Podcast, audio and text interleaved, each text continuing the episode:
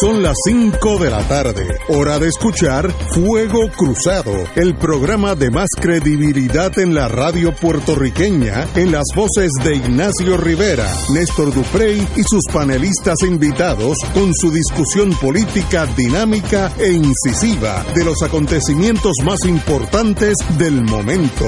Fuego Cruzado comienza ahora.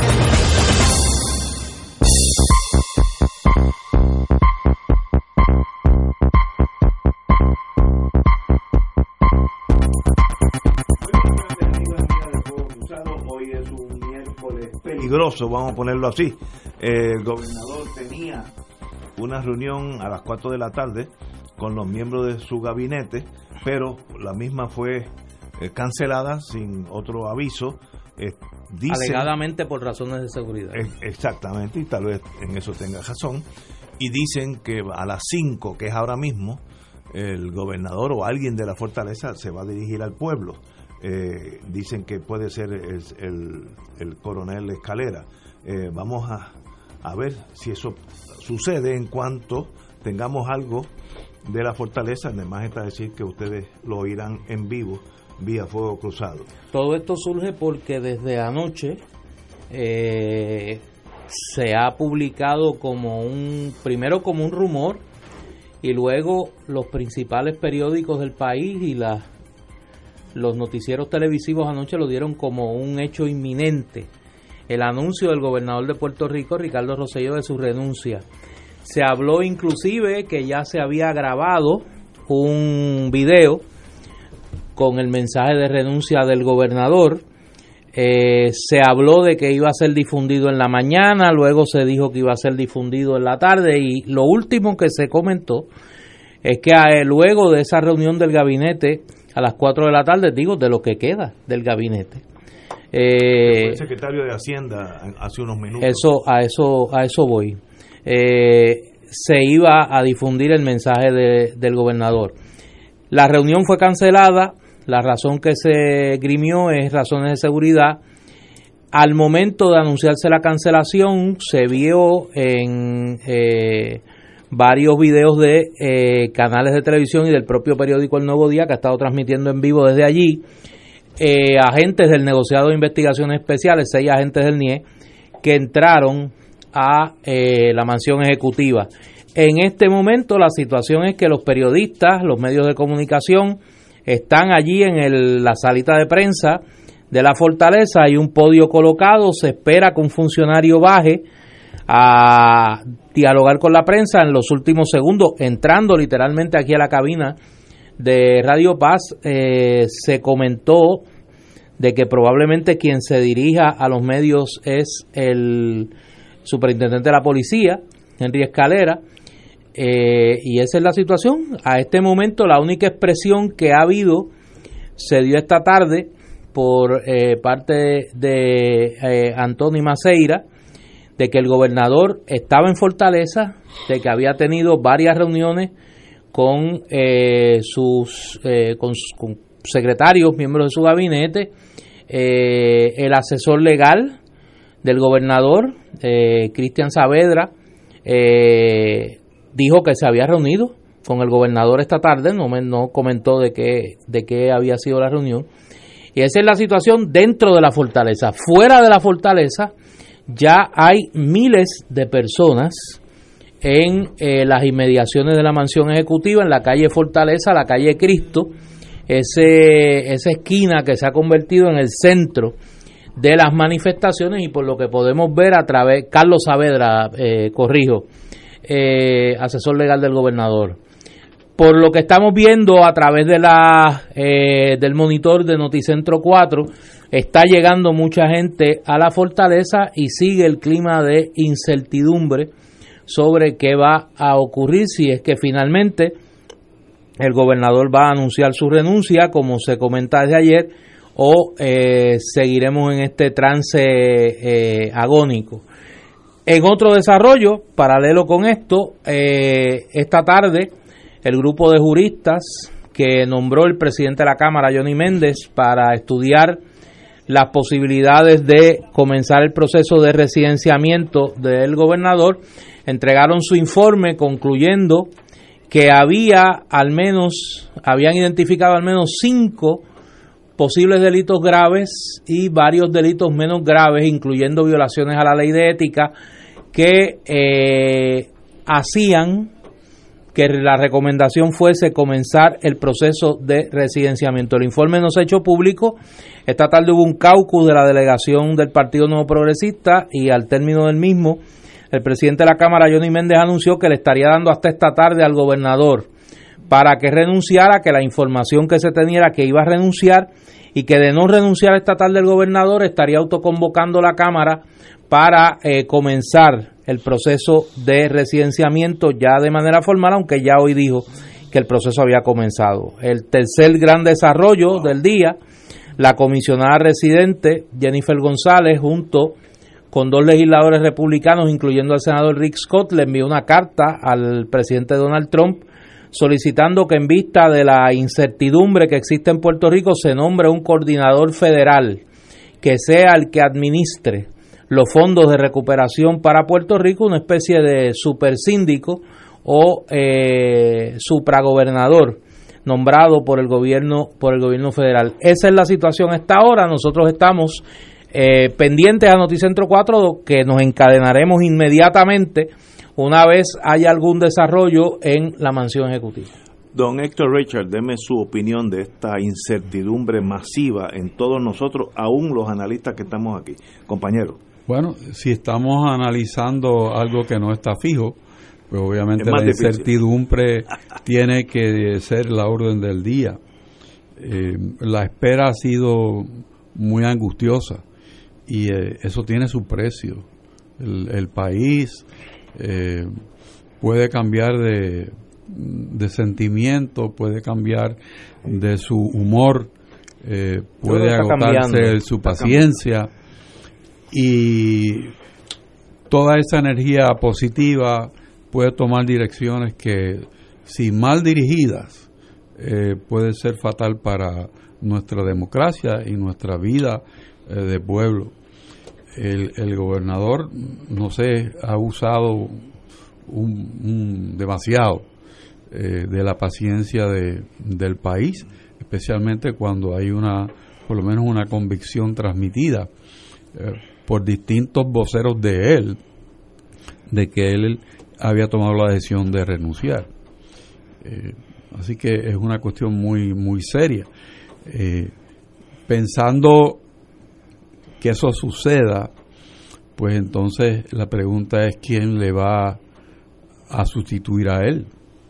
y ahí está el pregunta que me parece explica la dilación en la comunicación sobre el tema de la renuncia, porque no puede haber una renuncia, entiendo yo, con el, la opinión que tiene la Cámara Legislativa de la Secretaria de Justicia, que tenga como por resultado que se quede ella como gobernadora hasta el 2020. O sea que esa, esa situación eh, me parece a mí es la única explicación racional de lo que está pasando. Además, saber que hay un, juego de quién se siente en la silla. O sea, hay mucha gente que está salivando eh, ante la posibilidad de que sean ellos los escogidos para esta, esta gesta de año y pico. Y también no, no debemos descartar que la comisionada residente pues también está jugando su ficha. Eh, sin duda, la movida de ofrecer un coordinador para los planes federales y los fondos federales en Puerto Rico, eh, podría uno pensar que por el resto del cuatrenio, eh, lanzan una sombra muy grande sobre las personas que pudieran ser gobernadores en Puerto Rico, porque les está llamando ineptos antes de ocupar la silla. Eh, no haría falta un coordinador si tenemos una persona competente en Fortaleza. O sea, que me parece a mí que es una bofetada eh. que se le da a todos aquellos que pudieran, desde, la, desde el Partido Nuevo Progresista, aspirar a esa, a esa posición. En fin, tenemos casa muy dividida en el Partido Nuevo. Yo creo que ese es el gran problema eh, y lo que nos tiene en esta, en esta incertidumbre. Toda la información que uno ha recibido desde, desde el inicio de esta crisis apunta a que la ficha del tranque es la posibilidad de que Wanda Vázquez se convierta en gobernadora y la falta de consenso al interior del PNP sobre quién debe ocupar la Secretaría de Estado y a su vez convertirse en gobernador. Han sonado muchísimos nombres. Eh, anoche sonaba muy fuertemente el nombre del senador Larry Seilhammer, eh, senador del PNP.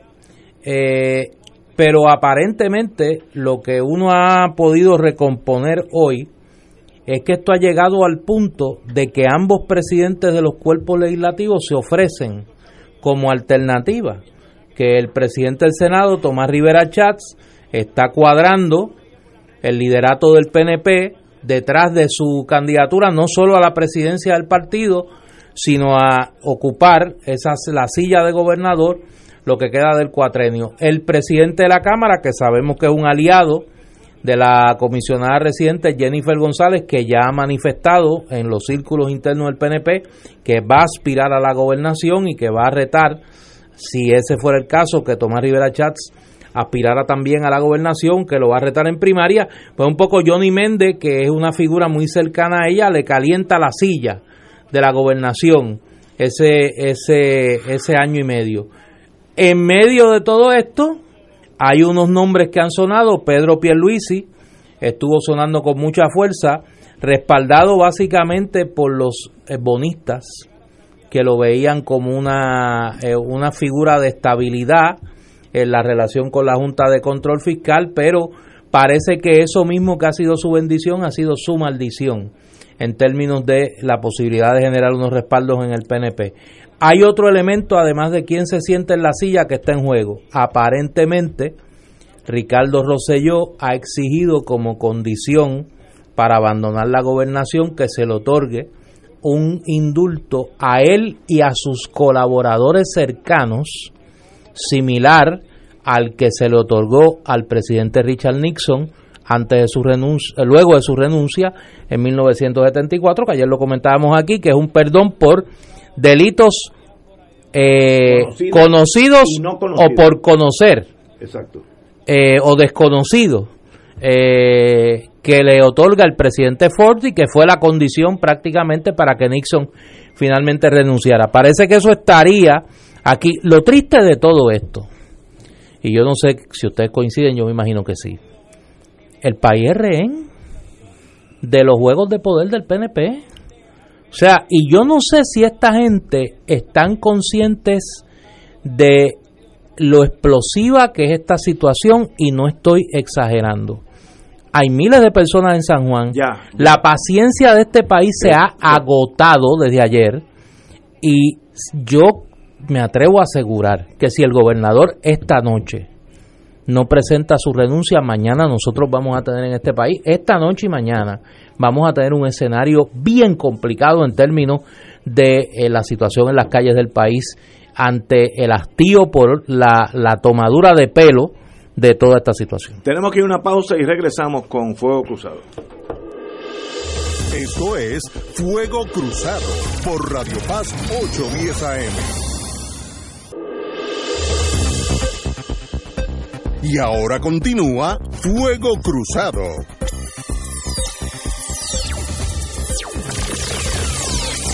Amigos amigas, yo hoy almorcé como siempre, casi siempre hago, en el Juan en Génesis, mi restaurante favorito. Y yo vi pasar hoy, igual que vi anteriormente pasar la juventud que iban caminando con sus banderas hacia la fortaleza. Como oficial de inteligencia que todavía creo que me queda algo, los rostros eran diferentes hoy. No era eh, lo que yo en inglés llamaría el jamboree look, vamos a vacilar, vamos para allá, hacer una fiestecita. Hoy iban más serios, más determinados. Yo no sé cómo interpretar eso, puede ser que eso sea una catástrofe, que allí vaya a haber muertos hoy, etcétera, etcétera, pero sí cambió el rostro el, el demeanor, se dice en los abogados en inglés, de los que estaban subiendo para la fortaleza. Y allí están ataponados en la fortaleza. Y como decía un amigo mío, eh, oficial de inteligencia de aquel mundo de la Guerra Fría, si un pueblo se revela, no hay balas para matarlos a todos. Si un pueblo dice, voy por este camino, no hay balas. En Puerto Rico ahora mismo no hay 3.4 millones de balas. Así que aunque mate por cada bala un puertorriqueño, no, no van a llegar. Cuidado con cucar ese toro, porque ese toro, una vez que se zafa, eh, ustedes no han visto, yo lo vi en, en adjunta una vez cuando era jovencito, un toro se me fue detrás, yo brinqué por un alambre púa, me corté un pie, tuve que ir al CDT en adjunta, porque aquel toro iba a matarme. Pues miren, cuidado con ese pueblo que es un toro. Una vez que tú cucas ese toro, para bien o para mal, cuidado. Y hoy vi los rostros de una confrontación más seria. Me gustaría que eso no pasara. De verdad que me gustaría que no, pero lo veo inevitable. Considero que el gobernador que no está bien emocionalmente, eso no creo que haya que analizarlo mucho, todavía no comprende la seriedad en el volcán donde él se ha insertado. Decir que se va a unir a las 4 con su gabinete, a las 4 menos 5, decir no, se canceló esto, sin, pero tal vez alguien hable con usted a las 5, ya son las 5 y 20 y nada ha pasado. Usted está exprimiendo la china de la paciencia hasta que llegue un momento que no hay paciencia y aquí va a haber violencia. Y sencillamente es inevitable. Yo no comprendo, bueno, sí, lo comprendo. En una mente racional, si yo le estuviera hablando a don Héctor Richard, pues es fácil comunicarme con él, porque para él dos y dos es cuatro y para mí cuatro más dos son seis. Pero si esa persona está demente, ese análisis, esa conversación es muy difícil llevar a cabo. Y me da la impresión que esa es la aislación, el aislamiento del gobernador. Es algo que sencillamente, hasta que no entre el pueblo a la fortaleza y quemen el edificio, él no se va a dar cuenta que no lo quieren allí. Y él está viendo lo último. Para, esto es mi especulación ahora. De ahora para abajo voy a especular. Yo considero que él sabe que el el puente débil de toda esta eh, de este proceso es la valentía de la cámara de echar para adelante por, por, intuición puedo estar equivocado. Él sabe que si le pueden dar un break se lo van a dar. Le van a dar tiempo a prepararse y si con un poncito se chupa seis meses más allí y este pueblo se desangra en las calles si eso pasa. Así que a la Cámara de Representantes, que es el primero que jala el gatillo, eh, luego se lo pasa al, al Senado, cuidado con menospreciar la voluntad del pueblo que está latente. Caminen a estos políticos que viven eh, en unas células personales, muy protegidos, con guardia y todo eso. Caminen por la, por la calle eh, Fortaleza hoy, ahora mismo, váyanse primero que no se van a atrever. Y si van, van a ver que hay un pueblo al borde de la violencia. Mañana hay una manifestación en Atorrey que la, la llamó Calle 13, o Residente, como sea, eh, René Pérez, que no lo conocía hasta que lo vi en la marcha de, del Irán Bithorn. Tiene un ritmo en su cuerpo y inteligentísimo. Ese muchacho puede ser el catalítico a una manifestación gigantesca en Atorrey con resultados, si ese pueblo se encoleriza, inconcebibles. Como dije, aquí no hay policía para todo un pueblo. Cuidado con cucar ese toro. No cuquen el toro, como dicen en el campo, porque el toro faja. Y están al borde de que ese toro faje. Eh, como estamos bregando con una persona desequilibrada en este momento, eh, yo no sé qué va a pasar, no, no tengo idea. Me temo lo peor. Creo que si él espera que le den un perdón presidencial o perdón del Ejecutivo a él y a todos sus muchachos, yo creo que eso es una, una petición altísima. Discrepo de los amigos que están peleándose y entiendo el mundo político, porque el mundo político tiende a ser chiquito quién va a ser el presidente, quién va a ser el secretario de Estado, entonces quién va a gobernar, etcétera. Miren, no es el momento de eso. tenemos una explosión social, tal vez a horas de este momento. Desarticulemos esa bomba y luego hablamos de las otras cosas mañana en un país en paz. Si no, aquí va a haber muertos, lo estoy diciendo desde hoy. Ese policía, no lo estoy juzgando, que tiró el canister de, de gas lacrimógeno, que rompió un cristal y entró y quemó el carro, si le hubiera dado en la cabeza a una niña de 7 años, la mata en el acto. No le dio porque le dio al cristal de un carro. Que no fue de buena, de mala intención, yo estoy seguro que no lo fue. Un policía en Puerto Rico no va a matar puertorriqueños. Ahora, cuidado con ese toro, ese toro faja, cuidado. Compañero, don Héctor Rachel. Esa idea tuya de el toro y lo que pueda hacer el pueblo cansado ya, se resume en el eslogan somos más y no tenemos miedo. Exacto. O sea que eso, eso es bien poderoso.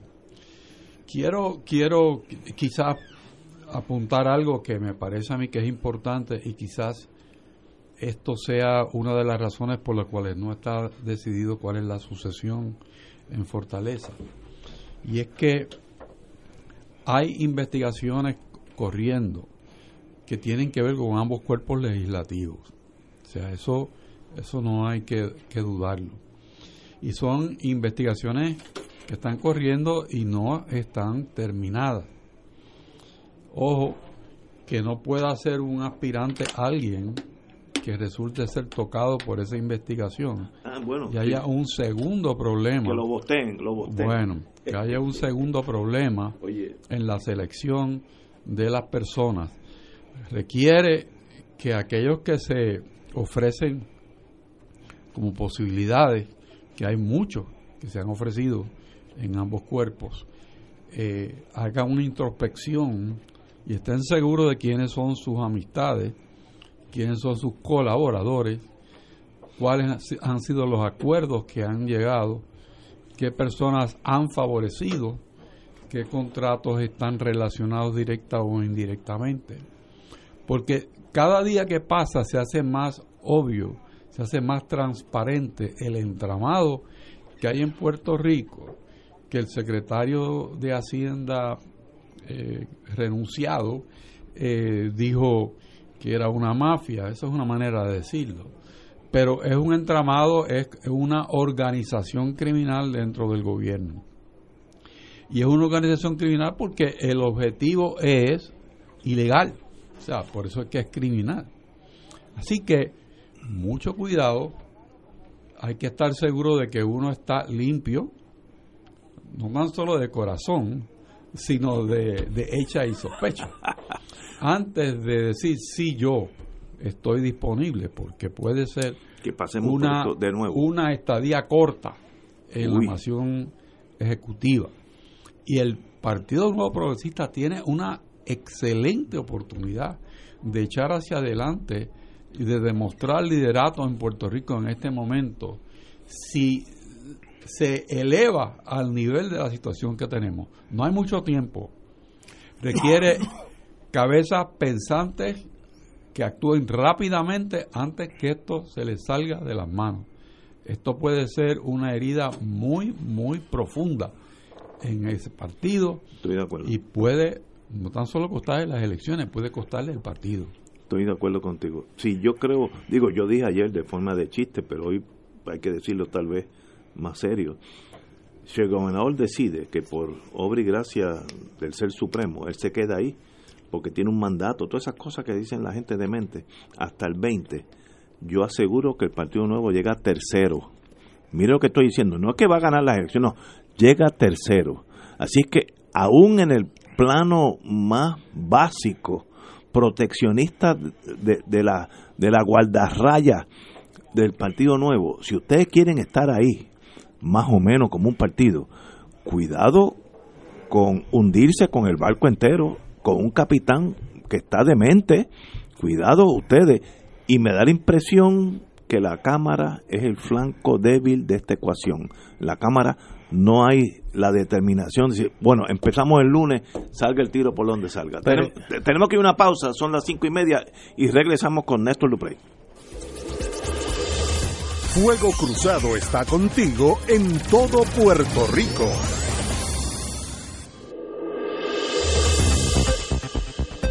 Y ahora continúa Fuego Cruzado.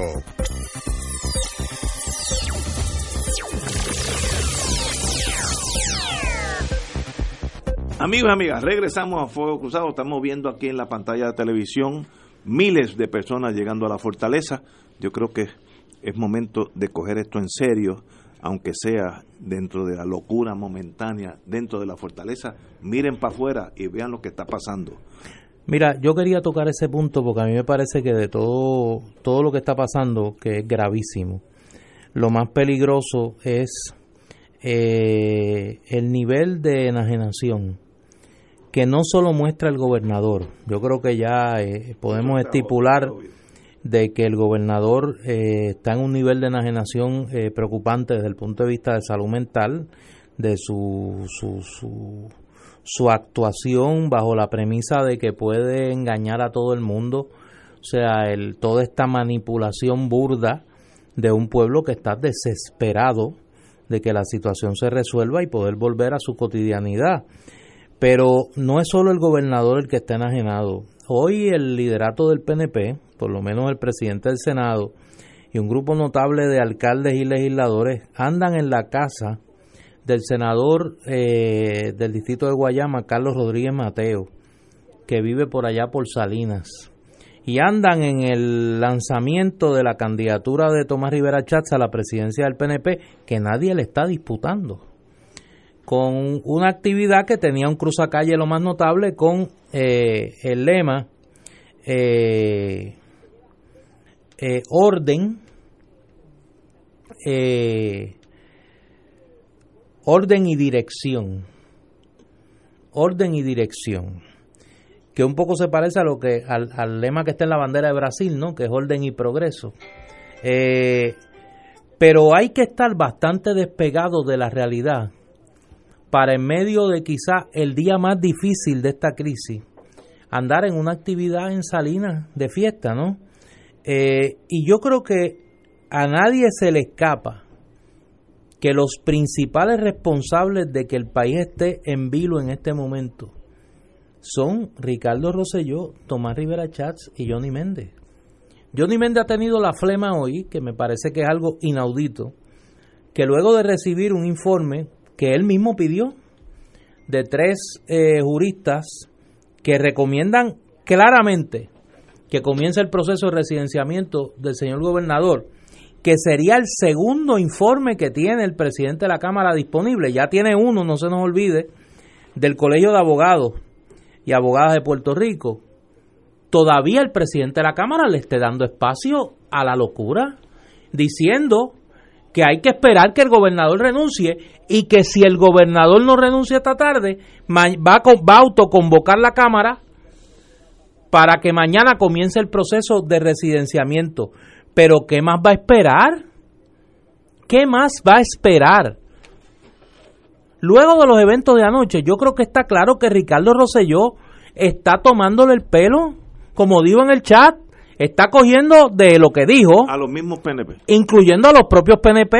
Que lo dijo. Que lo dijo y lo escribió. Y entonces uno dice, esta gente no tienen conciencia. Su ceguera, su ambición de poder o su sentido de autopreservación, y voy a lo que plantea Héctor, puede estar prevaleciendo sobre cualquier interés. ¿Y por qué yo digo instinto de autopreservación? Nosotros todos vivimos en esta isla, y esta isla, en esta isla todo se sabe. Todos sabemos que en las últimas horas ha crecido exponencialmente el rumor de que es inminente una segunda ronda de acusaciones. Que aquí lo que se está jugando es el día y la investigación de la que van a acusar. Que es lo que yo he llamado el juego del Joker, que el Joker juegue su carta y resuelva la situación aceptándole un golpe mortal a Ricardo Rosselló. Un golpe que le llegue cercano al anillo palaciego. Pero no nos olvidemos que aquí hay una investigación viva sobre los empleados fantasmas. Hoy nos preguntábamos nosotros aquí cuando llegamos ante la noticia de que habían unos agentes del NIE eh, en la fortaleza Otra de las cosas que se ha comentado es que en la oficina del panel del fiscal especial independiente hay unas investigaciones abiertas que podrían llegar muy cercano al anillo para ciego y que parte del, del, parte del espanto al interior del PNP con la posibilidad de que Wanda Vázquez sea gobernadora sea esa, esas investigaciones en curso, incluyendo la investigación sobre los empleados fantasmas. Y entonces, nosotros nos hemos colocado en una situación, y yo insisto, yo no quiero ser profeta del desastre, yo tomo muy en serio el análisis de las condiciones sociales, porque eso es lo que hago en la academia. Yo creo que la paciencia del pueblo de Puerto Rico se agotó. La paciencia del pueblo de Puerto Rico se agotó. Y yo creo que es altamente predecible que si en las próximas horas, antes de mañana en la mañana, que está convocada una manifestación multitudinaria en el área de la Milla de Oro de Atorrey, si en las próximas horas no se produce la renuncia del gobernador, aquí nos vamos a enfrentar a una explosión social como nunca hemos visto. No es la revuelta nacionalista, no son los eventos de la década del 60 y el 70 es una explosión social sin precedentes de un pueblo hastiado, de un pueblo que se siente tomado en su buena fe, en el espacio que le ha dado al gobernador para que resuelva esta situación como único se puede resolver, que es con su salida de la, de la fortaleza. Así que vamos a ver, nosotros seguimos pendientes a lo que esté pasando allí, que no está pasando nada, todos los periodistas están esperando la tan cacareada conferencia de prensa que se iba a dar eh, a, las 4 en la mansión ejecutiva. La ruta de la marcha Somos Más, convocada para este jueves por René Pérez, jueves a las 9 de la mañana en la Milla de Oro, tendrá como punto de origen la avenida Muñoz Rivera, esquina con la Rubel, y de ahí se caminará hasta el estacionamiento del Irán Bithorn, donde habría, habrá varios mensajes desde una tarima. También, jueves pero a las 7 de la mañana se invitó a una sesión de yoga y meditación. Puerto Rico despierto desde la Plaza de la Democracia del Capitolio. Se pidió llevar vestimenta blanca, mat de yoga y agua. En otras palabras, esto no es un sector específico con un liderato específico. Esto es el pueblo y como dije anteriormente, me, tengo que hacer énfasis, no hay balas para matar tanta gente. En el momento de la verdad, el pueblo es el que va a mandar. El gobernador yo creo que le importa tres pepinos eso porque vive en, una alucinación eh, que tal vez pues no está totalmente, como dicen en el Navy, los remos no le están tocando el agua y pues entonces cualquier cosa puede pasar. Pero los que están alrededor de él, los que quieren en el día de mañana tener algún futuro en este Puerto Rico, este señor Maceira, el jefe de la policía, etcétera, ustedes pueden ayudar o sencillamente son unas marionetas del sistema. Eso lo vamos a ver ya mismo. Mira, se está reportando, se están reportando mientras hablamos varias cosas. Alegadamente están llegando un número considerable de agentes de la Unidad de Operaciones Especiales de la Policía de Puerto Rico al área de la Fortaleza. Aquí estoy viendo unos visuales que puedo contar fácilmente entre 15 a 18 oficiales de arrestos especiales eh, que han llegado vestidos de verde, no es el uniforme normal de la policía, ni de la unidad de operaciones tácticas, parece eh, la unidad de arrestos especiales, así se le identifica, que han llegado a las inmediaciones de la fortaleza. Y el periodista Luis Guardiola, querido amigo de Telenoticias, ha hecho público la parte del informe de los eh, tres juristas eh, comisionados por la Cámara, por el presidente de la Cámara, que eh, identifica los delitos que se presume pueden ser causales de residenciamiento del gobernador. El primero es aprovechamiento ilícito de trabajos o servicios públicos, el artículo violación al artículo 252 del Código Penal. Eh, y dicen, de la totalidad del chat se desprenden numerosas instancias donde el honorable gobernador de Puerto Rico se pudo haber aprovechado del trabajo de varios funcionarios de, públicos de su equipo, así como servicios de varios contratistas del gobierno para beneficio político partidista, al no actuar conforme a la ley y reglamento. El segundo sería malversación de fondos públicos, el artículo 12 y 4b del Código Penal, que se identifica como delito grave y dice, de la totalidad del chat se desprenden numerosas instancias en las que el honorable gobernador permitió que funcionarios de su equipo y contratistas malutilizaran tiempo y fondos públicos para labores contrarias a la ley y la reglamentación. Tampoco exigió de sus funcionarios restringirse a sus funciones de gobierno y trabajo contratado para lo cual fueron o serían compensados con fondos públicos. El tercero sería negligencia en el cumplimiento del deber, el artículo 263 del Código Penal de Puerto Rico, eh, y señalan, el chat contiene varias instancias donde el honorable gobernador y su equipo de trabajo, máximos custodios y guardianes del buen uso de los fondos públicos pudieron haber utilizado ilícitamente el tiempo de funcionarios de gobierno y de contratistas de gobierno pagos todos con fondos públicos para fines contrarios a la ley en horas laborables. El sujeto de la negligencia crasa podría ser el honorable gobernador de Puerto Rico, quien no puso alto estas acciones, aun cuando era el supervisor de todos los participantes. Estas incidencias cubren el periodo completo del chat por un periodo aproximado de no menos de 60 días, lo que abona la configuración de este delito por ser de y cita manera repetitiva. E, e identifica eh, violaciones a la ley de ética gubernamental, al artículo 4.2b de la ley de ética gubernamental que se tipifica como delito grave y es el que prohíbe que servidores públicos utilicen sus cargos o fondos públicos para beneficio de un tercero u otros fines lícitos.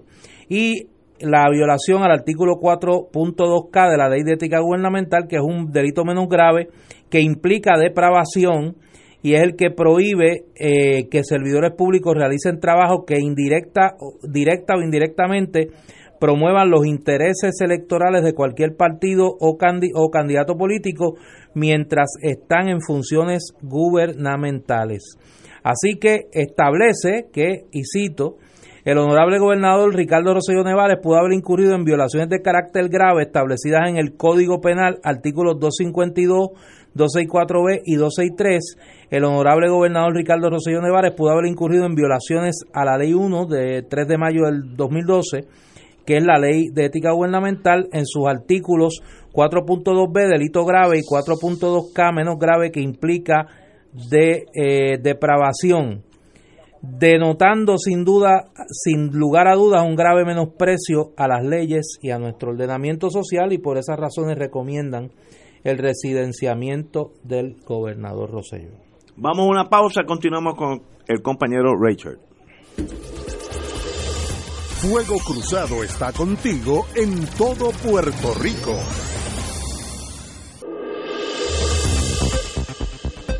Y ahora continúa Fuego Cruzado.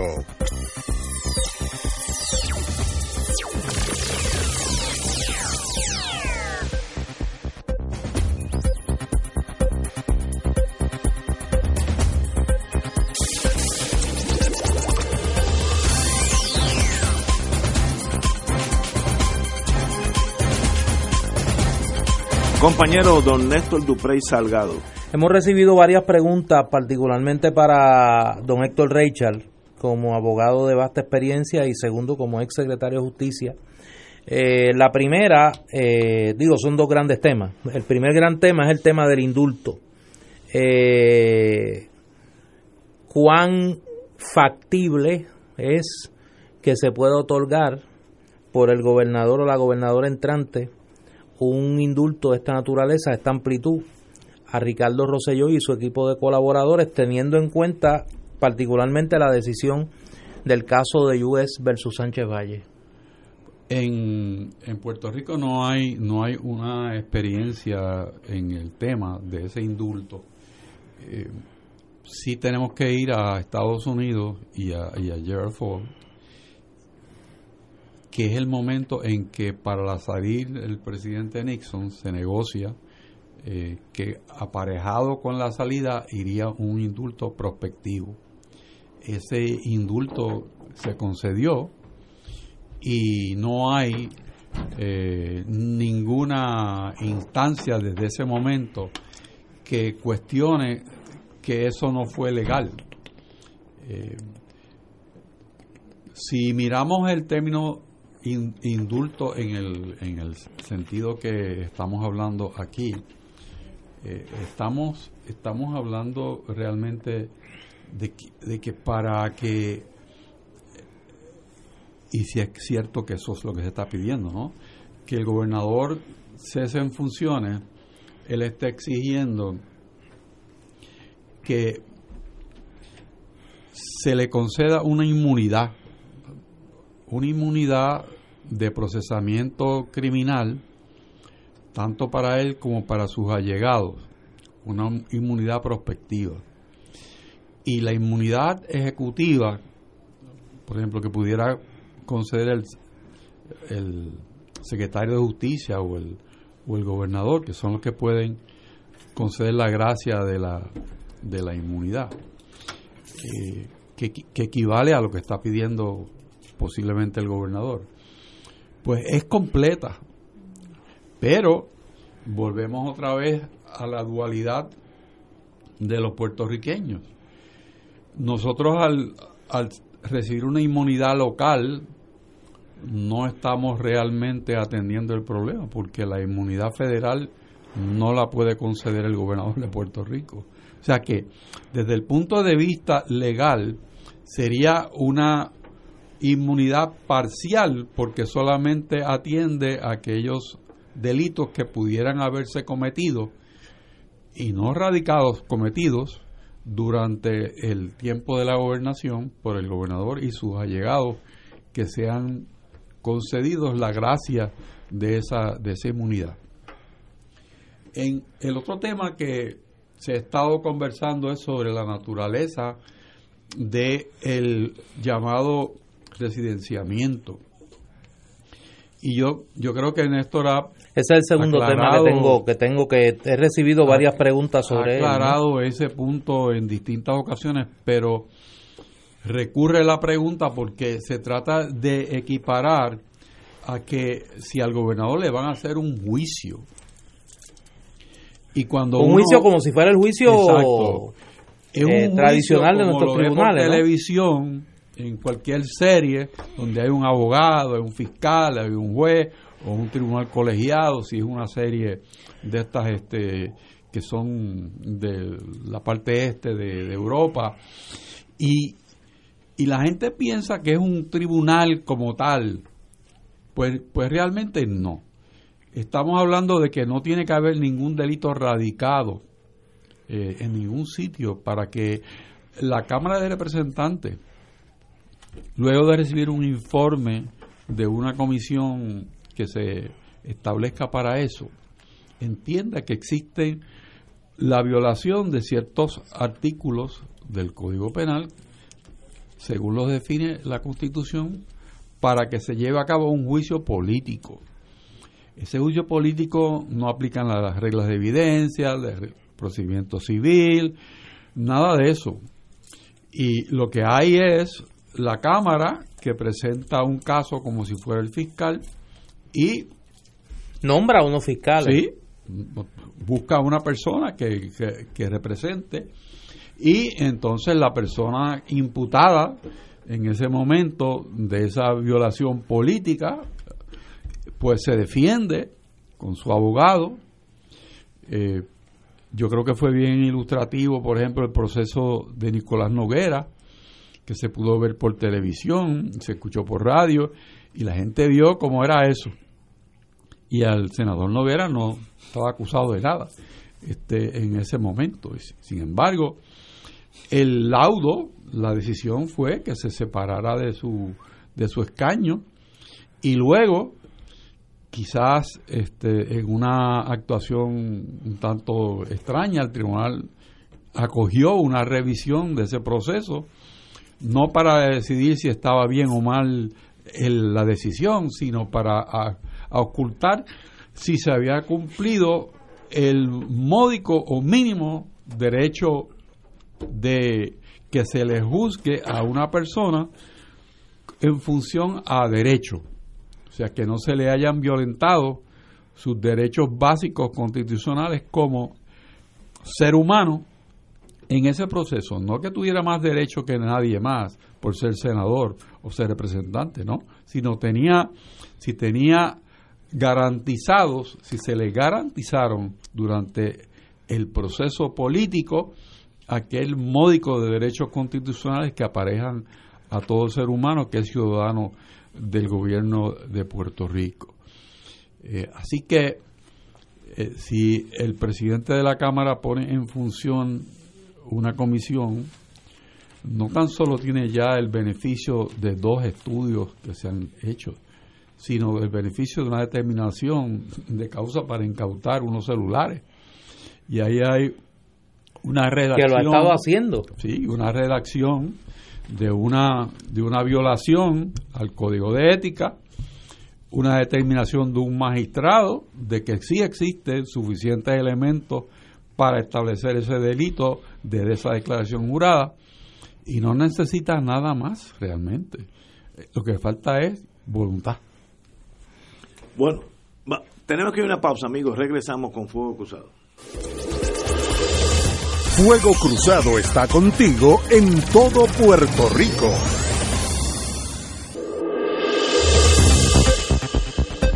Y ahora continúa Fuego Cruzado. De la opinión que a veces los políticos van detrás del sentir del pueblo, lo cual habla muy mal de esos políticos. Con todo lo que ha pasado o lo que está pasando o lo que va a pasar, que es peor, en el día de hoy, en el nuevo día, páginas 4 y 5, hay una lista de, de los representantes que todavía no están seguros de lo que van a hacer. Y los voy a mencionar por nombre, porque eh, eh, se tienen que mencionar. Los que están indecisos, no saben si este señor se va a quedar hasta el 20 o se va ahora. Reinaldo Vargas, Jorge Giorgi Navarro, Manuel Claudio, José Aponte Hernández, Ángel Bulerón. Bulerín, Bulerín. Bulerín, perdón, Bulerín. Los que no contestaron las llamadas, que es una forma de esconderse, el presidente de la Cámara, eh, Johnny Méndez, Félix Lasalle, Víctor Párez, Antonio Tony Soto. Sigo, Wilson Román, Luis Junior Pérez, Guillermo Miranda, Ángel Peña, Nelson del Valle, Lourdes Ramos, María Charbonier, Néstor Alonso, José Torres Zamora, Rafael Jun Rivera, Víctor Torres, Michael Quiñones, Uroyoán Hernández, Jacqueline Rodríguez, José Bianch, Bianch, Bianch. Señores, estos son entre indecisos o no contestan. Miren, digan la verdad. Yo soy leal al gobernador, yo creo que se quede.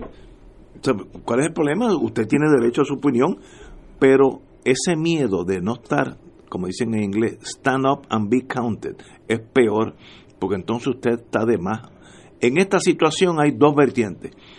El gobernador se queda, o el ganador por las, sus actuaciones y por la corrupción y su opinión de las mujeres, etcétera, se tiene que ir.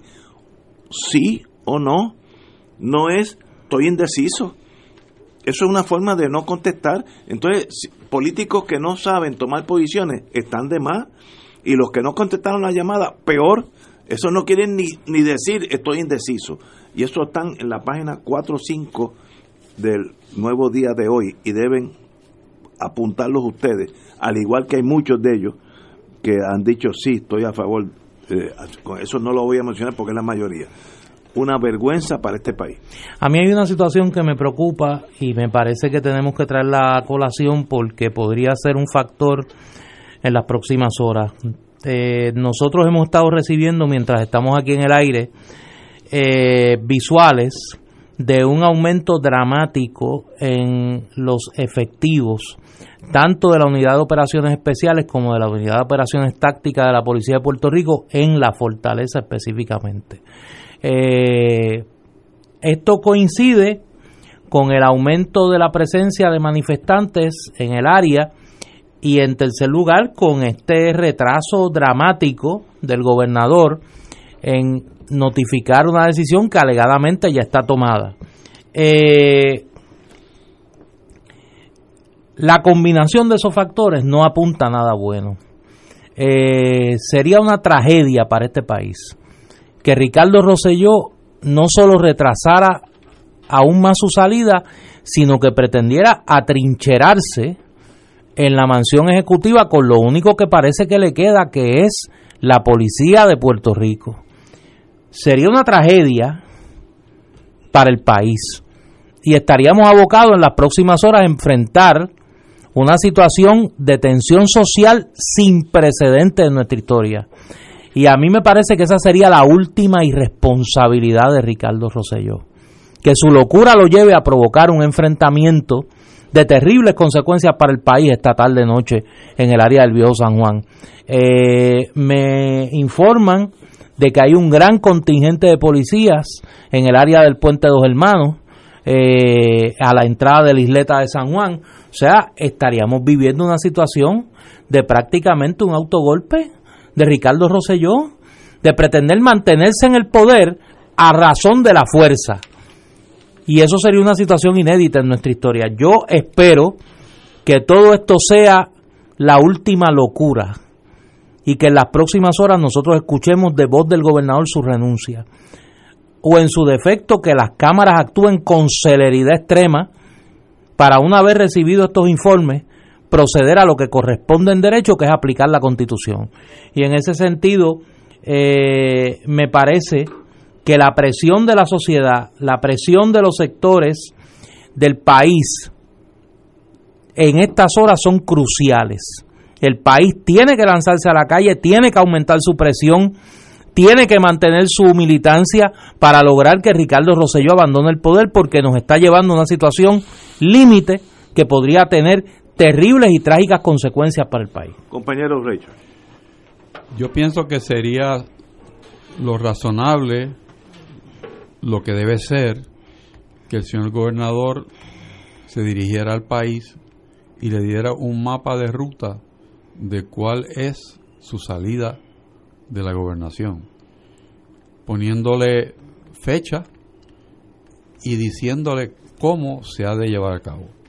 Eso sería lo que el país se merece y eso es lo que todos esperamos de un señor gobernador. Eh, esta posibilidad de, barril de pólvora que estamos hablando se la merece Puerto Rico, eh, no se la merece nadie. Y en nada ayuda al señor gobernador en la situación en que se encuentra. Yo quisiera pensar que hay alguien todavía a su lado que le pueda aconsejar el tomar un camino distinto al que está caminando en este momento. No, no puede ser que haya que vivir una experiencia de violencia innecesaria para que esto llegue a un final que conjugue, que armonice la realidad que vive Puerto Rico hoy en día. El que no quiera entender que Puerto Rico es otro país en estos momentos está tan enajenado como el habitante del Palacio de Santa Catalina. Sería una tragedia. Mira, aquí reportan eh, desde el área de Fortaleza que han sido trasladados efectivos de la Unidad de Operaciones Tácticas de Guayama y de Ponce a, al área al área de, la fortaleza. Eh, y ya habíamos eh, anticipado que eh, se habían movido efectivos de la Unidad de Operaciones Especiales y agentes del negociado de investigaciones especiales al área de Fortaleza. Yo creo que eso apunta a la decisión del gobernador de quedarse ahí hasta el 2020, porque es lo lógico, si fuera a renunciar ya estaría en el aeropuerto yéndose para Miami o donde él quiera. Así que eso me, da la impresión que va a ser la confrontación final. Ahora, ¿quién puede detener eso? La Cámara de Representantes si tienen valentía coraje en el sentido positivo, valentía. Ya tienen el estudio que le consumió no 10 días, pero 6 o 7. Y era una forma de ganarse unos días, esperando que tal vez que el jefe, el, jefe del FBI se llevara a gestado al gobernador y entonces no, no tendrían que decidir nada. Es una forma bien fácil de pasar por la vida sin tomar acción usted puede comenzar este proceso de residenciamiento mañana en la mañana, si usted desea o si quiere. No entiendo por qué no, porque es impresionante saber qué los detiene. Miedo es la única palabra, miedo. ¿Miedo a qué? Si continúan por esa ruta, el PNP llega tercero en el 2020. Tercero, miren lo que estoy diciendo, yo soy buen apostador político muy pocas veces me equivoco. Oye, hay un, hay un dato, y perdón. es el momento de ser valiente, no es el momento de ser cobarde.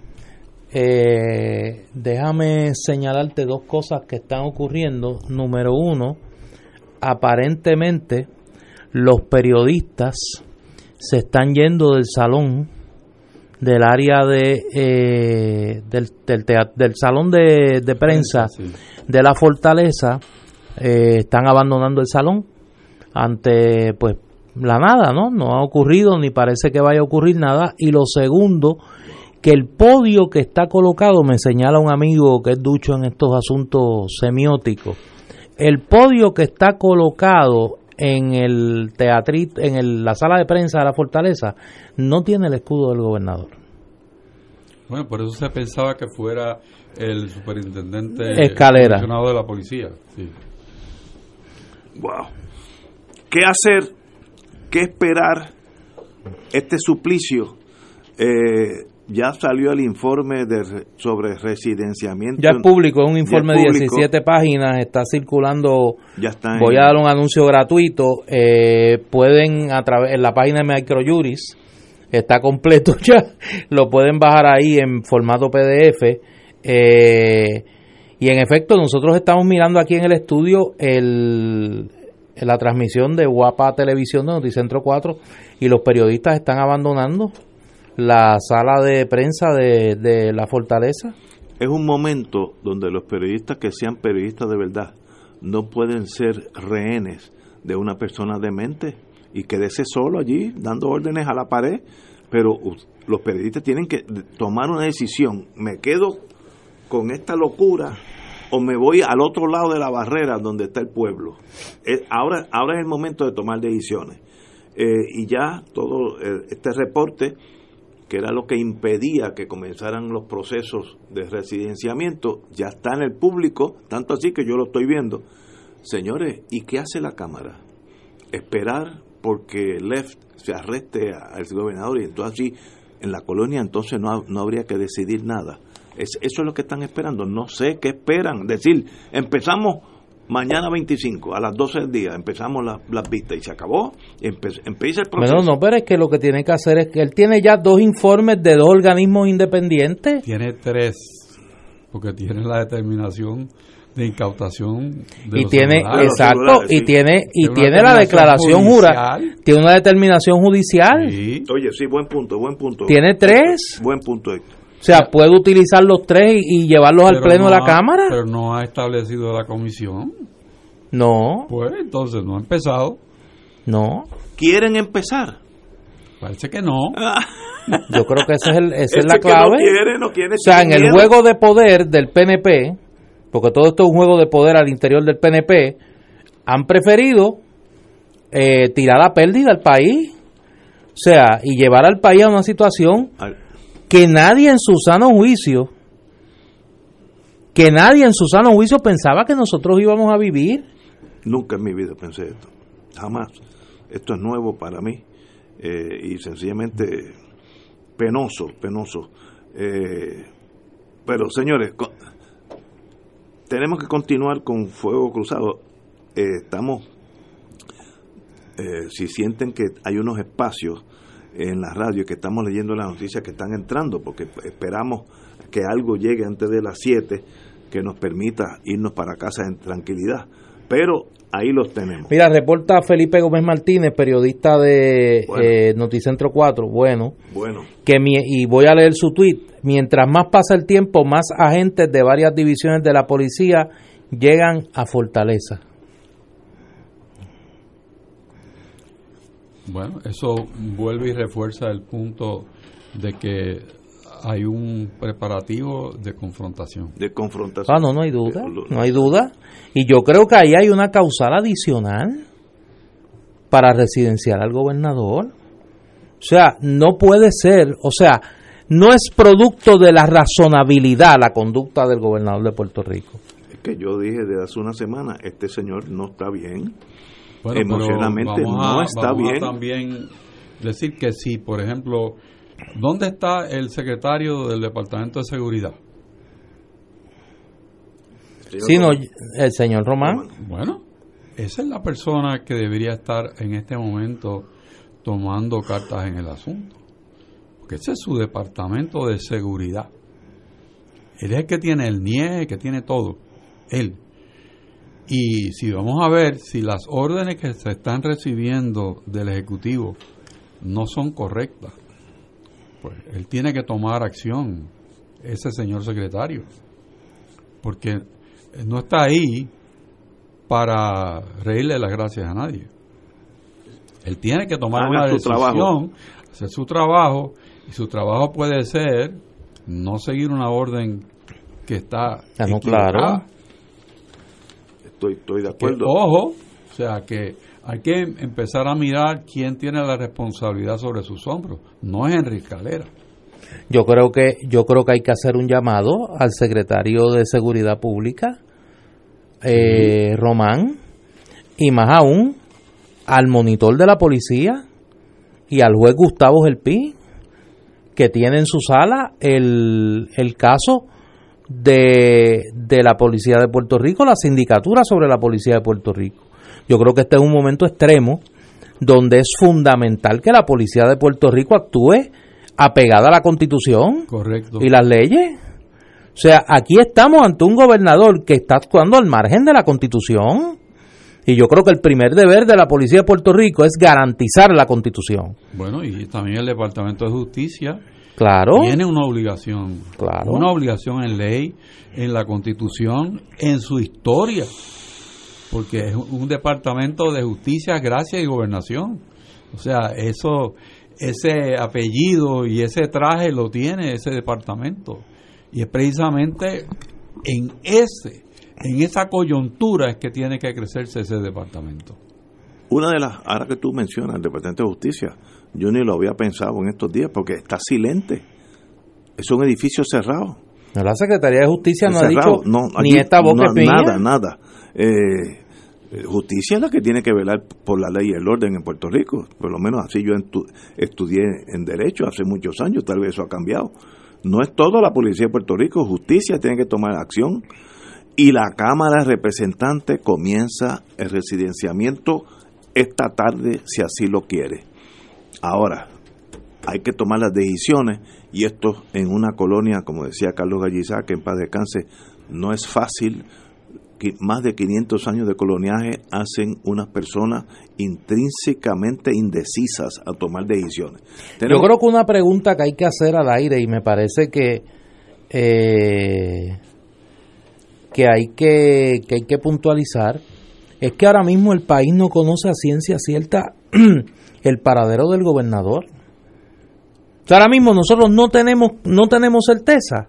¿Dónde está? ¿Dónde está el gobernador de Puerto Rico? si en efecto está ahí en la fortaleza. Anoche había un fuerte rumor que el gobernador se proponía abandonar el país. O sea, y ahora mismo no hay certeza de si él está allí o no está allí. Probablemente no está allí. Probablemente no está allí. Y entonces, si él no está allí, ¿quién está tomando las decisiones? ¿O de dónde el gobernador está tomando las decisiones? El gobernador hasta ahora se ha aislado en dorado, que es hasta una Mira, aquí me envían una foto, una persona que está allí, cómo le están repartiendo máscaras antigases a los policías que están en el área de la rogativa. Ya sabemos detrás, de, detrás de la fortaleza. Lo que viene es gases. ¿Y para qué gases? Para que dispersar la gente. El pueblo contra la policía de Puerto Rico. Estamos llegando a eso en este momento, desgraciadamente. No, no, pero es que yo creo. Desgraciadamente. Yo creo que la situación que estamos viviendo es un gobernador actuando al margen de la Constitución y la Asamblea Legislativa como cómplice por inacción de lo que puede ser una tragedia. O sea, yo creo que hoy el grave peso de la historia lo tiene la Cámara de Representantes al no actuar. Johnny Méndez se ha convertido en cómplice de una posible tragedia al no querer actuar, al seguir retardando lo inevitable, que es el residenciamiento del gobernador. Si el gobernador no quiere renunciar y la maquinaria política del PNP no se puede poner de acuerdo, tiene que haber una actuación apegada a la Constitución. Que y eso quien tiene la llave es el presidente de la Cámara. Pero como dije hace una semana, este es el flanco débil de toda esta ecuación.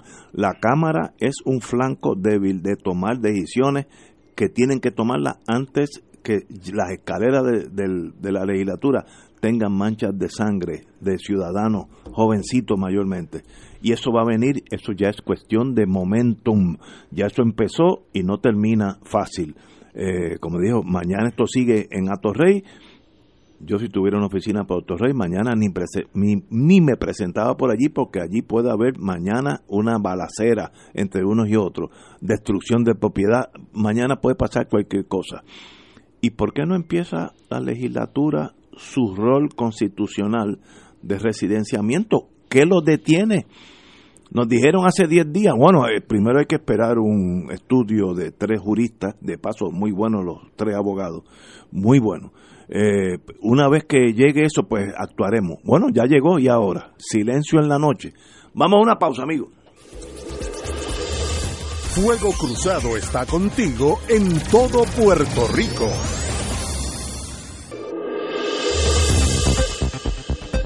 Y ahora continúa Fuego Cruzado.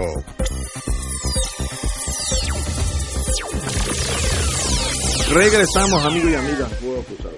En lo que estábamos en la pausa, eh, se dio un intercambio entre varios empleados, empleadas de la oficina de prensa de la mansión ejecutiva y los periodistas allí, que le suspenden la conferencia de prensa por razones de seguridad y los bajan prácticamente al patio de Fortaleza, la entrada de la sala de prensa, que los que hemos estado ahí sabemos que es a las afueras de la Fortaleza, y tres eh, oficiales de, de esa oficina les informan que no saben quién los va a atender, que alguien los va a atender, pero que no saben quién los va a atender en algún momento.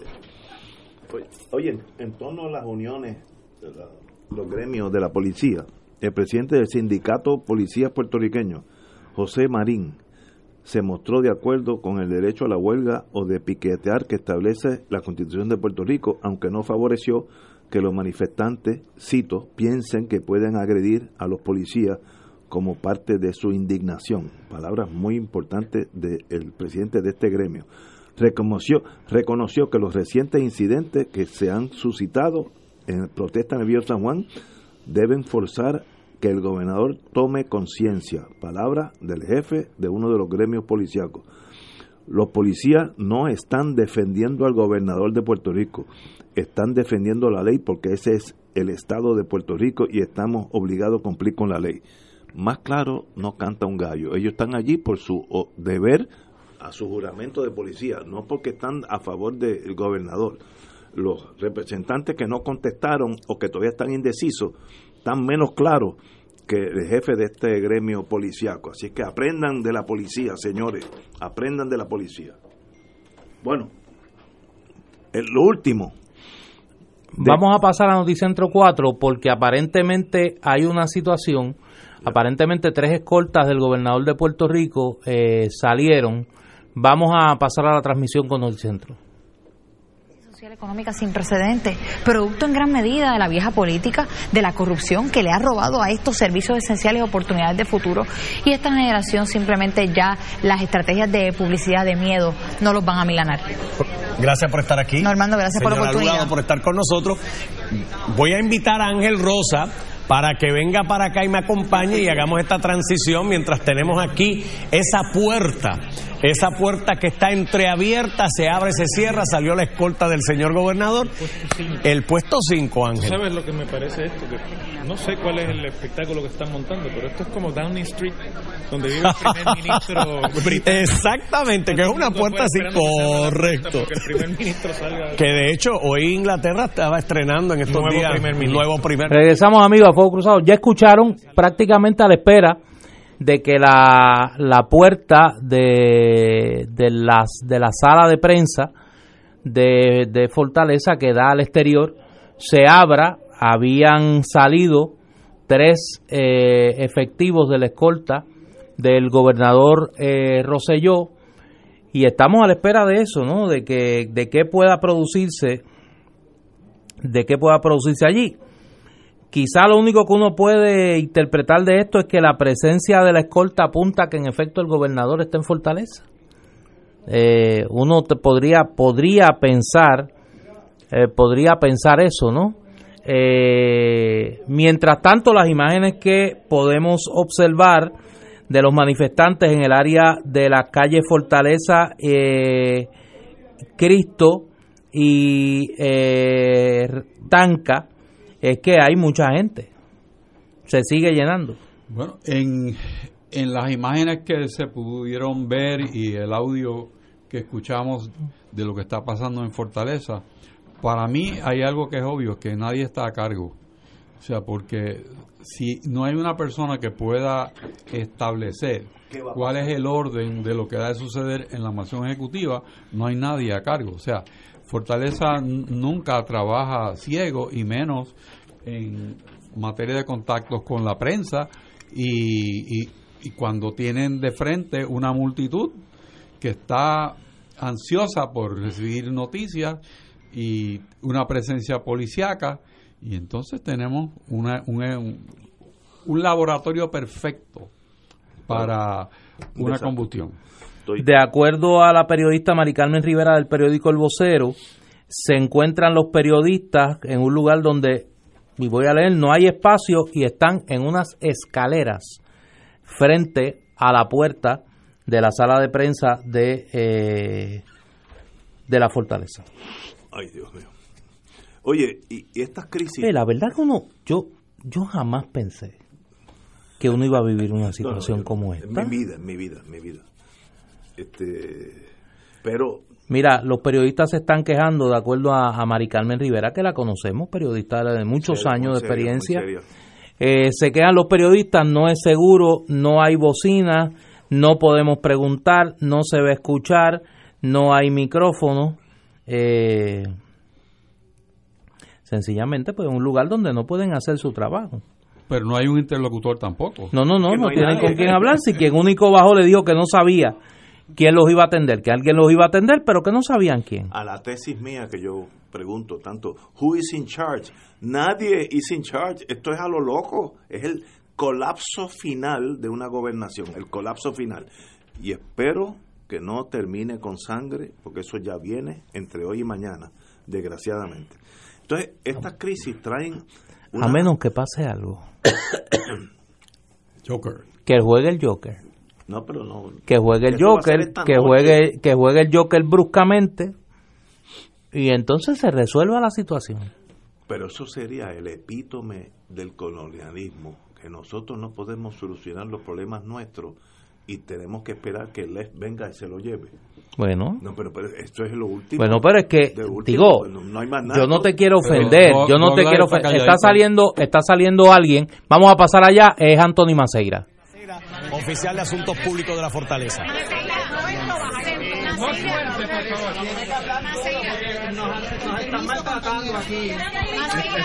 Esto es inaceptable. Buenas tardes a todas y todos. Sé que han esperado, eh, ¿verdad? Sé que sé que, son momentos históricos, sé que son momentos complicados que ninguno de nosotros hemos vivido anteriormente. Les pido paciencia y les agradezco el que estén aquí y les agradezco la paciencia que, que han venido teniendo. Estoy aquí para confirmar distintas especulaciones que han venido corriendo durante el- el día de hoy y expresiones que se hicieron ahorita por nuestros compañeros de la Asamblea Legislativa. Hoy, el, el, señor gobernador Ricardo Rosselló se estará dirigiendo hacia el pueblo de Puerto Rico directamente en un mensaje que, que, se encuentra trabajando al momento. La hora no la tengo al momento, les, pi, les pido, les, les, pido, les pido, les pido calma. El señor gobernador se encuentra trabajando en este mensaje y reafirmo, les confirmo que hoy el señor gobernador se estará dirigiendo directamente a cada puertorriqueña y a cada puertorriqueño que necesita escuchar eh, del señor gobernador. Muchas gracias y buenas tardes. What did you say? Say it in English. Say it in English.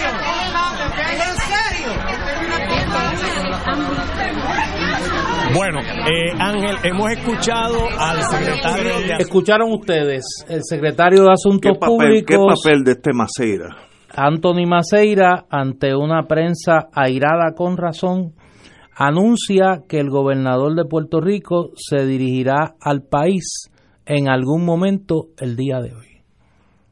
Más nada, sí. Y que esperen, no hay hora. Sencillamente, este, como es el hijo del Mesías, cuando él determine que nos va a iluminar con su conocimiento, bajará y nos alumbrará con su conocimiento. Que espero que no sea que por por obra de, de, la fuerza mayor se queda hasta el 20 porque va a haber un motín allí. Casi lo hubo con los periodistas dentro de la fortaleza. O notaron ya la tensión. Y qué papelazo de este señor Anthony Maceira tan triste. Mañana, cuando este establishment político desaparezca, Maceira se lo traga la historia. Yo recuerdo, porque viví estos años, uno, de las pocas cosas que tiene cumplir muchos años, que ya uno ha vivido varias tragedias. Yo me acuerdo cuando Jimmy Carter era presidente, él tenía dos ayudantes, se me olvida el nombre ahora, Andrew algo, no, no, me acuerdo. Y eran unos malandrines, unos bambalanes, formaban escalceos en Georgetown casi todos los fines de semana, eran uno que otro medio borrachón, etcétera, se prospasaban con las mujeres. Y un día el presidente dejó de ser presidente y la historia se los tragó. Jamás supe de ninguno de los dos. Uno me enteré, como 10 o 15 años después, que trabajaba en una gasolinera en, en Georgia, en algún lado en Georgia. Maceira, usted está ante la historia, no sea uno de esos ayudantes de, de, del presidente, del pasado presidente Carter, y usted muera en el anonimato de la historia. No hay peor guillotina que la historia. Usted está, tal vez como tienen tan poca edad, no saben lo que están jugando con dinamita con su cuerpo, con su vida. Mira, aparentemente unos vehículos de la escolta del gobernador han salido por la parte de atrás del edificio de la fortaleza. Eh, se rumora con insistencia o se afirma por varios que eh, fue la primera dama eh, Beatriz Areizaga de Roselló, que salió de la mansión ejecutiva. Eh, todo esto frente a los periodistas que están allí, a las afueras de la fortaleza, eh, cubriendo este evento triste para el pueblo de Puerto Rico. Patético. Vamos a una pausa, amigos. Fuego Cruzado está contigo en todo Puerto Rico.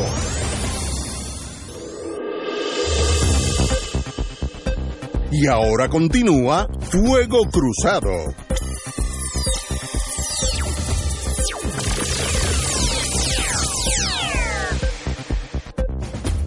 Señores, como vimos ahorita, el secretario de Asuntos Públicos, Anthony Maceira, eh, tras casi dos horas de espera, le dijo de casi mala manera a los periodistas, esperen un poco más que cuando el gobernador desee, está ahora mismo haciendo un discurso de, de salida, me imagino, porque si es de, de, de, quedarse ahí hasta el 20, va a haber un motín en Puerto Rico esta tarde. Sin duda. Eh, y dijo las palabras de Maceira, hoy el señor gobernador, hoy hasta las 12 de la noche, el gobernador se dirigirá al pueblo directamente en un mensaje que se encuentra trabajando tanto hay que trabajarlo para decir me voy o me quedo, son dos palabras.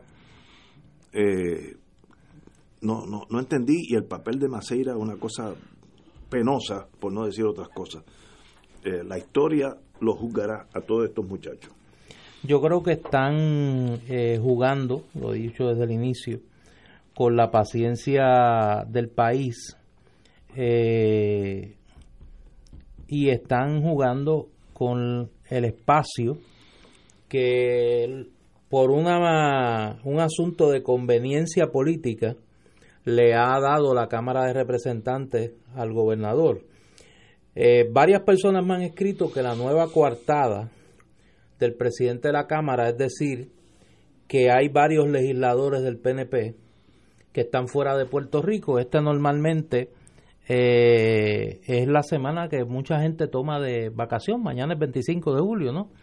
Y eh, que estaría esperando que esté la delegación del Partido Nuevo completa para eh, reunir, convocar la Cámara para atender el informe sobre el tema del residenciamiento. Hay un asunto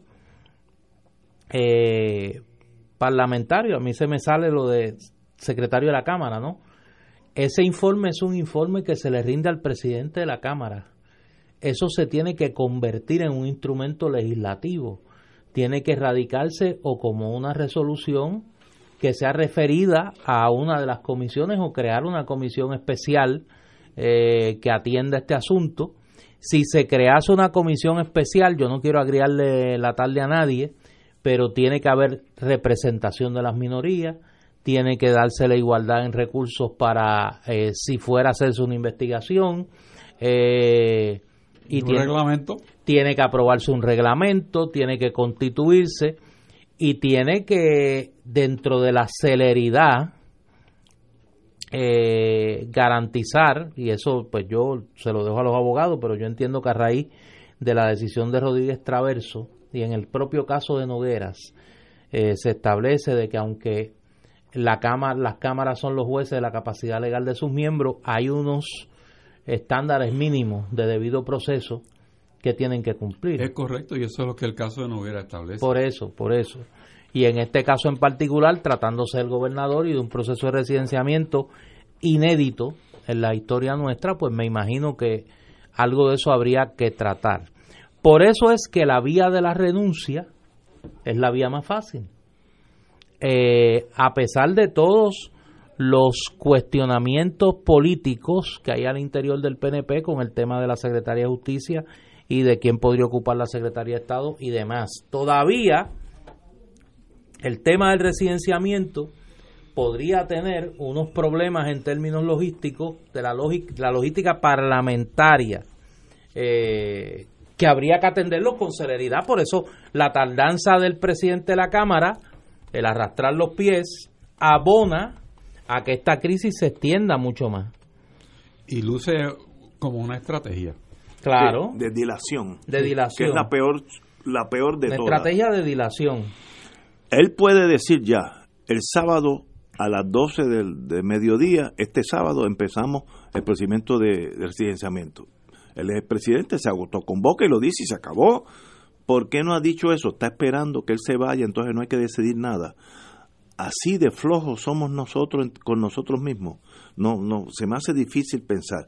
Oye, y esta idea de Jennifer González también vale la pena escucharla. El senador Rick Scott y el congresista Zin Duffy. Sean Duffy.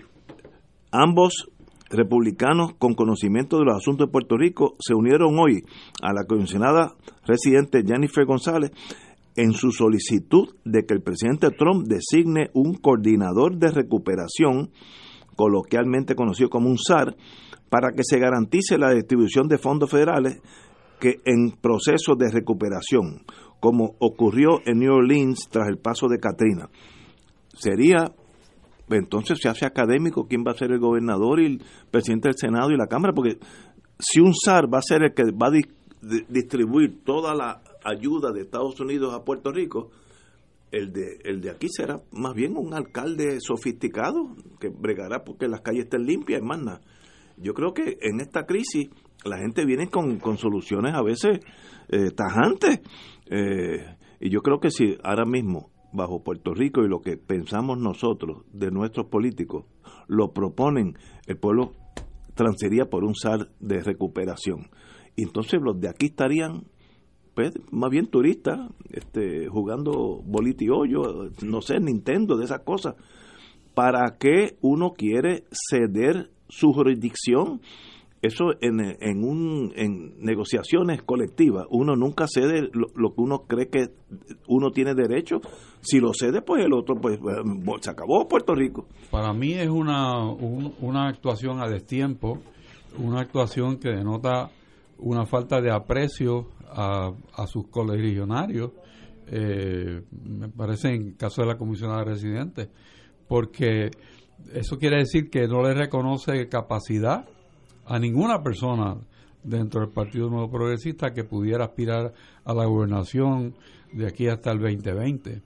O sea, yo creo que eso no, no debe caer bien dentro del Partido Nuevo ni en el pueblo de Puerto Rico, porque ¿cómo es posible, como bien dice Ignacio, que se esté diciendo que aquí no hay capacidad de hacer eso. para dirigir el país? No podemos estar de acuerdo. Yo creo que yo creo que es una jugada que tiene doble propósito, un propósito interno de que de, de desahuciar a Ricardo Rosselló y de jugar alguna carta en el drama interno del PNP y tiene un propósito externo también, comenzar a comenzar a aclimatar su melodía a la melodía de la Casa Blanca.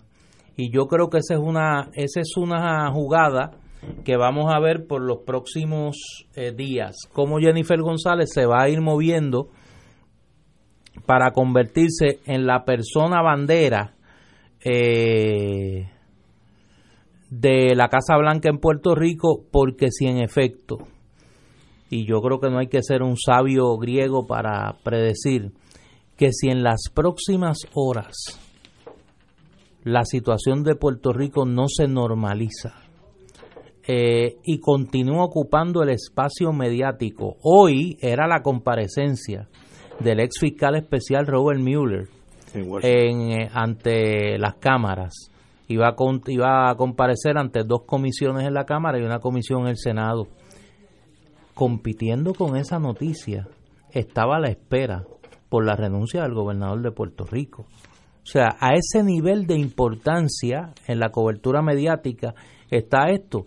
Hoy se ha estado reportando, yo tuve que atender varios medios internacionales, eh, varios compañeros del Departamento de Ciencias Políticas de la Interamericana también, nuestro director, el profesor José Efraín Hernández Acevedo, ha estado atendiendo medios internacionales, el querido amigo y hermano doctor Antonio Fernós también, eh, y así la mayoría de los analistas y comentaristas políticos en Puerto Rico hemos estado atendiendo una cantidad enorme de medios internacionales que están aquí. Hay medios hasta de China. Eh, me dijo un compañero que había tenido que atender, este, Russia Today, eh, France Press, y ni hablar de la prensa norteamericana en inglés y en español. O sea, esto es una crisis que tiene atención internacional. Y en la medida que pasen los días, las horas y no se resuelva, pues hay que, hay que prever que va a haber una intervención de los Estados Unidos. ¿En qué dirección? Pues yo creo que Jennifer González está acomodándose esa melodía que sabe que viene por ahí. Tenemos que ir a una pausa, siete menos cuarto, amigos. Fuego Cruzado está contigo en todo Puerto Rico.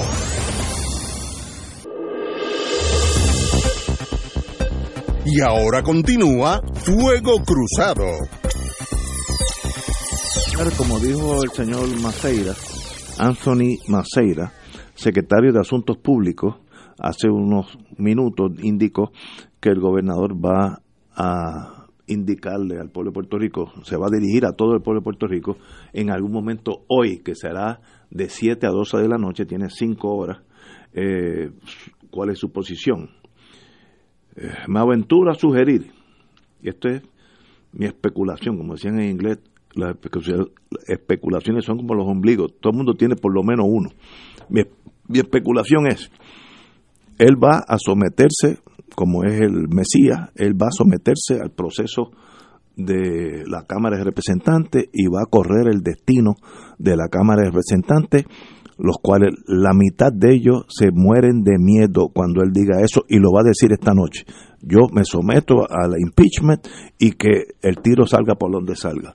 Eso conllevará unos meses, días, no sé, días, semanas, meses de una tragedia puertorriqueña, pero al gobernador eso le importa tres pepinos porque él está por encima de todos nosotros. eh, y, al, y a los representantes lo pone contra la pared por primera vez, en primera vez en sus vidas, de tomar decisiones serias. Así que yo creo que esa es la jugada de él. En su locura, esa es su mejor jugada. Y por ahí yo apuesto una botellita de vino con mis amigos. Yo creo que sería seguir tentando la paciencia del pueblo de Puerto Rico que el gobernador no anunciara esta noche su renuncia. El utilizar el subterfugio de, entre comillas, someterse a el proceso de residenciamiento, proceso que ya sabemos que la Cámara de Representantes el presidente está tratando de alargar lo más posible, sería eh, provocar la ira del país, que lo que está esperando es que renuncie como se viene anunciando desde ayer. Eh, yo creo que es una situación inéditamente tensa para el país y que va a requerir de, de todos y de todas mucho juicio, mucha madurez, pero también mucha firmeza. O sea, este pueblo ha hecho un reclamo como nunca antes en cuanto a número y en cuanto a eh, amplitud, pluralidad de, de quienes se han unido en este reclamo. Yo creo que es hora de que el gobernador y los poderes políticos obedezcan lo que ha sido una voluntad expresada eh, de una manera contundente por el pueblo de Puerto Rico. Las imágenes que estamos viendo son sumamente preocupantes. Ahora mismo un contingente de la Unidad de Operaciones Tácticas de la Policía de Puerto Rico está bajando por el área de la rogativa en dirección, pues obviamente, a la calle Fortaleza. Eh, que es una situación trágica que el pueblo de Puerto Rico no se merece. El culpable de esto, Ricardo Rosselló, con su obstinación y la Cámara de Representantes con su cobardía. Mira, me dice mi hija que está en New Hampshire. Amazing images coming out of Puerto Rico today. Sorry for you all. Están llegando imágenes, ella dice amazing, como se dice, extraordinaria, eh, de Puerto Rico. Siento por todos ustedes. Y Eso yo lo he recibido también de las familiares que están en Estados Unidos. Pero creo que nosotros debemos pedirle a Dios que ilumine al señor gobernador y pedirle a Dios que ilumine también las personas que están en la calle para que lo mejor de cada uno de los seres humanos aflore y que como hermanos puertorriqueños nos respetemos, que podamos protestar eh, con firmeza, pero que no, no pase de ser una protesta eh, con presencia y quizá con nuestras voces, pero que no sea posible entre nosotros que se, se derrame ni una gota de sangre ni una lágrima. Estoy de acuerdo contigo y espero que, pero veo las nubes oscuras de que pueden fácilmente producir sangre en las calles de Puerto Rico yo sé que eso para el gobernador es nada, vive en su enajenación, pero el pueblo, como dije anteriormente, no hay balas para detener al pueblo de Puerto Rico, no existen las balas. Así que a la policía que vienen de este mismo pueblo, los policías no son marcianos, eh, eh, que escuchen que la historia los va a, jugar, a juzgar a ustedes ya mismo. Así que no, no sean el fall guy que sufran un accidente que maten a alguien innecesariamente, eh, porque luego el mundo se vira y los coge a ustedes y le, les vuela su carrera a cambio de nada. Así que mucha es el momento de ser inteligente y saber usar la fuerza o no usarla. Eh, y veo esto, lo estoy diciendo a ambos bandos. Unos pocos policías contra miles de miles de puertorriqueños, pues están en una desventaja tremenda. No. Ahora mismo las imágenes con las que nos despedimos es un contingente de prácticamente un centenar de policías de la Unidad de Operaciones Tácticas que están en el patio de Fortaleza frente al portón, me imagino que en posición de moverse hacia el área ya al otro lado de los portones y en la calle eh, de frente a los manifestantes. Una situación muy desagradable, muy tensa. El señor secretario del Departamento de Seguridad Pública tiene que hablar. Tiene la obligación de dar cara Estoy de acuerdo. No puede seguir Me, escondido. me dice el licenciado Estade que se encuentra por Connecticut, las estaciones de televisión todas están reportando esto ahora mismo en Connecticut. Así que esto es un issue, por lo menos norteamericano, sino mundial, y está en manos del señor gobernador determinar si hoy corre la sangre, sí o no. Yo sé que hablar esto a una persona que no está en su sano juicio, pues tal vez sea algo en vano, yo espero que nos oiga. Y a la policía, cuidado con el pueblo que son ustedes mismos. Eh, y no, no, no sigan una, una directriz de amasa- amasacrar un pueblo cuando el que está allí es el que merece irse, no estoy diciendo que le pase nada malo, irse y alejarse de Puerto Rico por el resto de su vida. Así que estamos en momentos difíciles en Puerto Rico, no sabemos qué va a pasar, estamos en esa incertidumbre. Señores, tenemos que irnos.